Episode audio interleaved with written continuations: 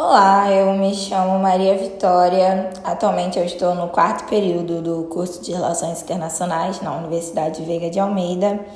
E como material escolhido para debater hoje, eu optei pelo artigo do Pascal Payen, é, que se chama A Constituição da História como Ciência no Século XIX e seus Modelos Antigos.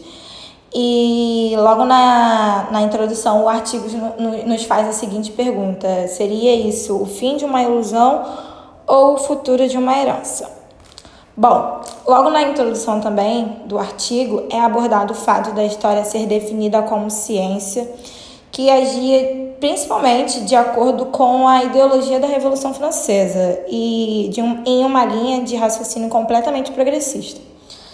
O artigo também traz à tona fatores históricos que contribuíram para a formação da ciência social que conhecemos hoje como a ocupação da, de Napoleão na Alemanha, a ciência na antiguidade, a herança de historiadores clássicos, entre outros fatores.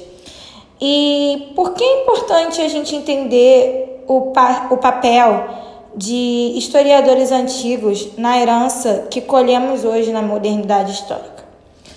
Bom, Pascal cita que correntes como a história humanista, a história erudita e a história filosófica contribuíram diretamente na, na formação da história moderna e estão presentes até os dias atuais. Então, foi em história de gênero, por exemplo, história como gênero retórico, é, quer dizer, perdão pelo erro, que saímos do platonismo de buscar a perfeição na oratória da ciência e passamos a entender que se tratava de um ideal cultural proveniente da antiguidade. Então, já no começo do século XIX, a história seria constituída como ciência e a reestrutura, reestruturação prussiana contribui como primeiro elemento que iria prover a mudança citada anteriormente. E utilizaram a história cruzada com a filosofia como um instrumento de pensamento que daria contribuição na resolução de problemas políticos do presente. É, o aporte de Tucídides, lido como historiador político, que tinha bastante autonomia em sua obra é, histórica, somada com a questão escrita, e para muitos que foi o fator crucial é, nessa tomada de decisão foi a imparcialidade do autor que não, que não se importou em escolher lados, mas em sim optar pela imparcialidade e unicamente em trazer à, à tona os fatos reunidos por escrito da Guerra dos Peloponesos e dos Atenienses. Então, para ele era importante preservar e passar à frente os fatores históricos ocorridos naquele período, como forma de herança que contribuiria na formação da sociedade atual. É, e completando, Tucídides ainda cita que seu objetivo final era fazer da história de um conflito uma ferramenta para o futuro. É, o que a gente pode analisar a partir daí?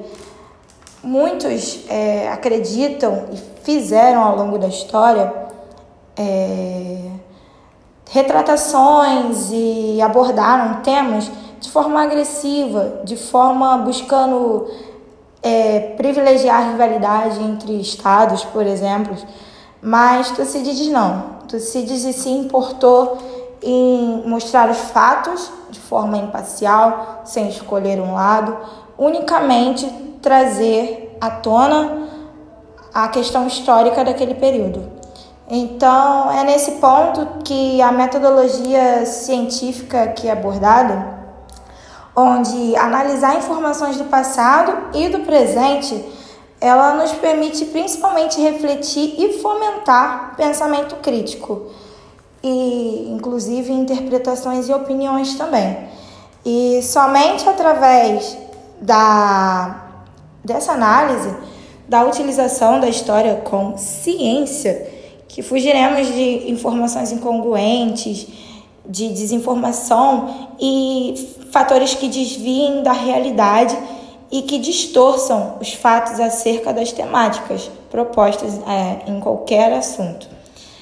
A história hoje nos fornece a opção de evoluir como sociedade acima de tudo, e de não, de, e de não cometer os mesmos erros do passado.